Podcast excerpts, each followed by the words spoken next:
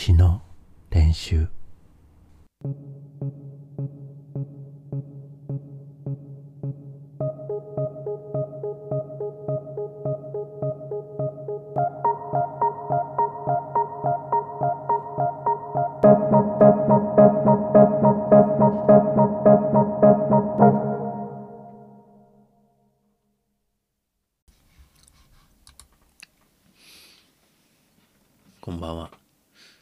詩の練習。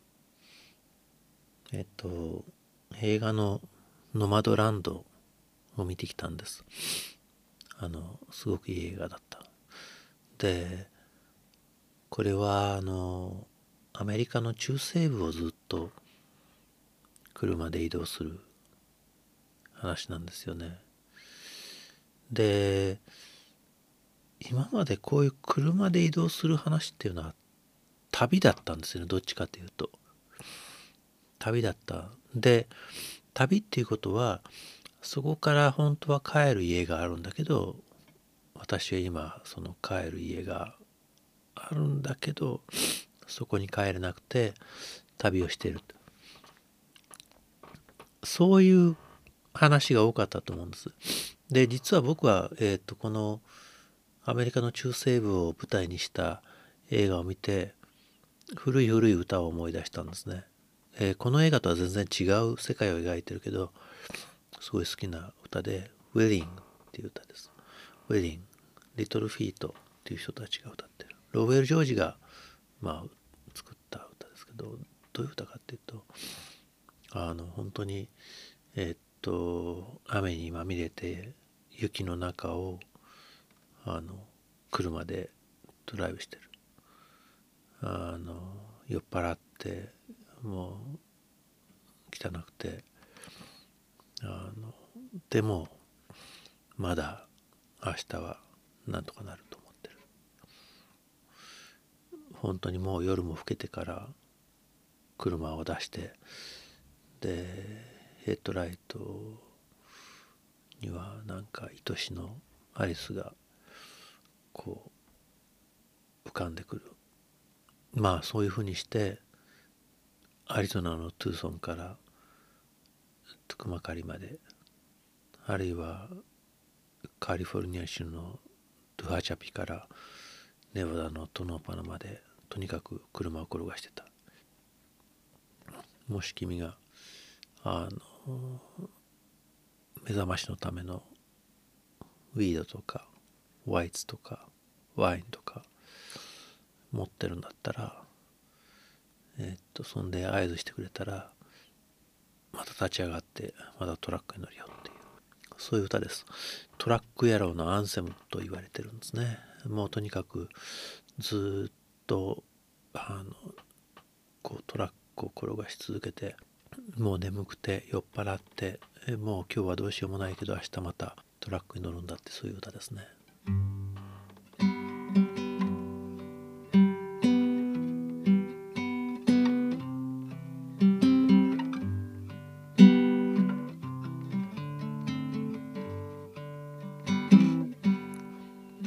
I've been walked by the rain, driven by the snow. I'm drunk and dirty, don't you know? And I'm still within. And I was out on the road late at night. I see my pretty Alice in every headlight. Alice Dallas Alice. And I've been from Tucson to Tucumcari to Hachapi to Tonopah, driven every kind rig that's ever been made. Driven the back roads so wouldn't get weighed. And if you give me wheat, whites, and wine, and you show me the sign, I'll be willing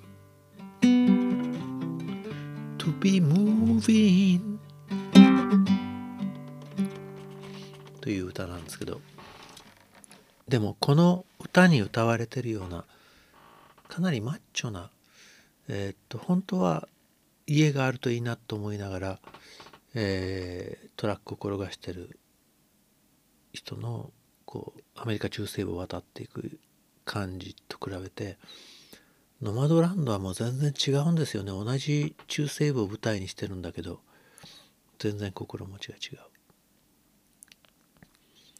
まずこのえっと主人公のファーンという女性はえっとネバダ州のかなり北の方、えー、エメラルドっていう長くその鉱山だったんだけど閉山してしまってそこに長く暮らしてたんですね。で夫と死に別れて、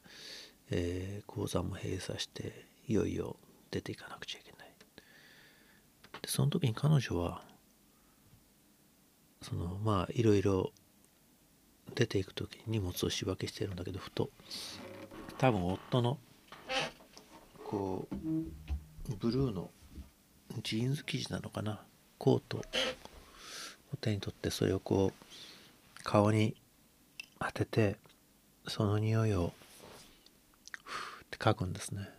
ではあってこうそれで本当にこう涙が出ちゃってでもこのこのコートの匂いと一緒に私は多分これからずっと暮らしていくんだという感じを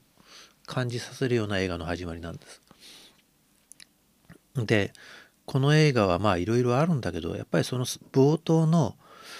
コートの匂いを嗅いでるなっていうその主人公のその感じその匂いとねそれからこう布の肌触りとねそういうものがこうこの人にとっては一番大切なんだ。そしてそれがこの人にとってのフォームなんだ。ということを感じさせる冒頭なんですね。でそれがずっと続いていくのね。だからこの人はそのなんだろう行く先々でこう本当に12ヶ月の簡単な仕事をしてまあその仕事もなかなかこうゲットできなくて本当にカツカツの生活費を稼いでは、うんと移動して車で RV 車で移動してまた次のとこに行く。基本的にはホテルには泊まらない。モーテルにも泊まらない。RV 車に乗っててその RV の中に彼女は一つのフォームを作ってるんですね。あの自分のお気に入りの皿を置いてそして自分の思い出の品々をその引き出しとかあのカウンターとかそういうものにしつらえて自分の手の届く範囲にそれが全部あってっていうこうまあ一つのこう狭いけどとても狭いけどそして車の中だけど居心地のいい空間を作ってそれが彼女の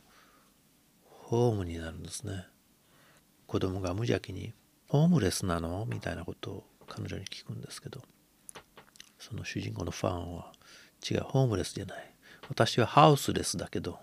ホームレスじゃないって言うんですね。家はないけどホームはある。彼女にとってはその車がホーム。だから決してホームレスじゃない。だからこそ逆にその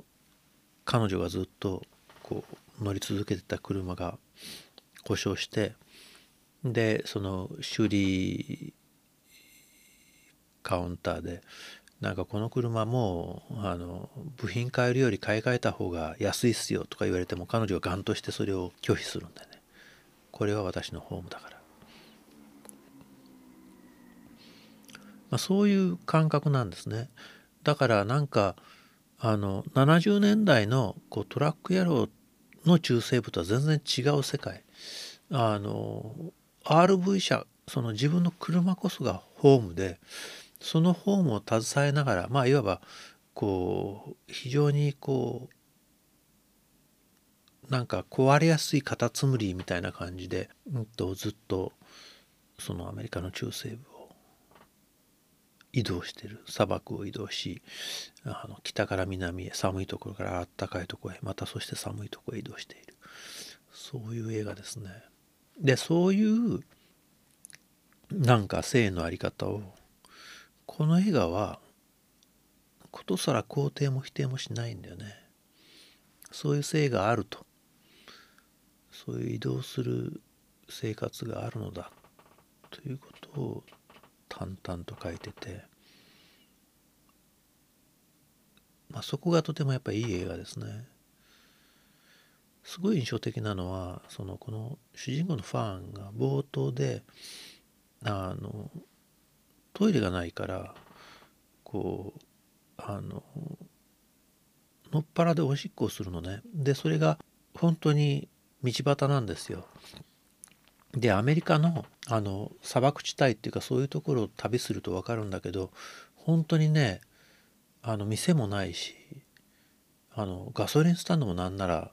こう本当に何マイルに1軒しかないしトイレなんざないんだよね。だから本当に砂漠のちょちょっとこう草が生えてるとこで用を足す感じなの。その感じが出てて。でそれだけじゃなくて彼女はまあいわばそういうこう生活を選ぶわけだよね。あの用を足したくなったらちゃんとトイレがあって、えー、お風呂浴びたくなったらお風呂があって屋根のあるこう家があってという生活じゃない生活を彼女は選ぶわけだ。でもそれはさっき歌ったようなウェディングのようなトラック野郎の生活とは全然違う彼女にとってはむしろその車こそがホームなのでまあその車というホームを維持するための営みとしてそのロードサイドで用を足すということが出てくるわけですね。だからなんだろうな単にそれぐらい困窮しているとか惨めとかいうイメージではなくてそういう暮らしぶりを彼女は選んだのだという感じがしてくるのね。今自分でここが一番こう落としどころだなっていうとこに落ち着いたのがその車に乗ってずっと生活するということだったみたい。それは逆に言うと他のやり方が身に沿わないんだよね。カリフォルニアの海辺でえー、っとふかふかの布団がしつらえられててで家族もあったかくてっていう場所に彼女は行ってみるんだけどやっぱりそこは自分の身に沿わないって分かっちゃうんだよね。やっぱり彼女にとってはその青いコートの布地の感触とその匂いを肯定してもらえる世界まあ肯定するというよりはその思い出をちゃんとこう我が身のものとして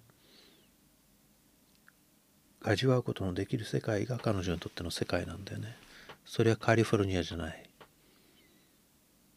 どっか屋根のある家じゃないんだよね。そういうことがずっと描かれてる映画だと思いました。だからそのそういう意味でも新しいねこの映画は。なんかこうエグザイルされた人はなぜエグザイルされたかっていう話よりはエグザイルされた人がされたんだけどでもその人がこう自分のホームというのはここだとこう感じてそのホームと一緒にこう移動していくそういう暮らしの在り方というのをずっと追ってますね。それがいいとか悪いとかいうことは出てこない。そういう意味でとてもこう変わったというか特別な感じのする映画だったと思いますよノマドランドはね。でそれが具体的にどういう場所だったかっていうのは映画を見たら分かる。あの僕はこの映画に出てくるクォーツサイトっていうところには通りすがったことがあってあの2004年にそのロサンゼルスに、えー、行った時にそのドライブしたんですけどロサンゼルスからちょっと北東のジョシュアトリ公園っていうとこに行ってそこから下に下ってそしてルート10っていうそのものすごいハイウェイを飛ばしてフェニックスまで行ったんですけどそのルート10っていうところとコロラドの、えー、クロスロードにクォーツサイトっていうのがあるんです。で僕がそのドライブした頃はまだそこはギャザリングとかやってなかったけどでもその近くにはあのキャンピングコーカーとか、えっと、トレーラーハウスとかそういうのがやたら止まってる場所がありました。でそういうやつらのためのそういう彼らのためにこうグッズを売ってるような場所があったんですね。で僕はそれすごい驚いてつまりはこの本当に、え、インフラの少ない砂漠をずっと飛ばすのが好きな人たちがいてでその人たちのためのこうエリアがあるんだなということに初めてその時気づいてほえと思ったんですけどでもこの映画に出てくるのはもっとこうそういう趣味じゃなくて本当に生活の中でそういうこう暮らしをしてる人の話だったのでそこもちょっとグッときましたね。のずっと一日砂漠飛ばしても目的につか地につかないあの感じ。あの時間っていうのがちょっとこの映画を見ながら蘇ってきてそこもグッときましたかね。もう喋りすぎちゃったな。こんなところで今日はやめにしよう。えー、っと本当はノマドランドもっといろいろ深めがいがあるんですけど今日はその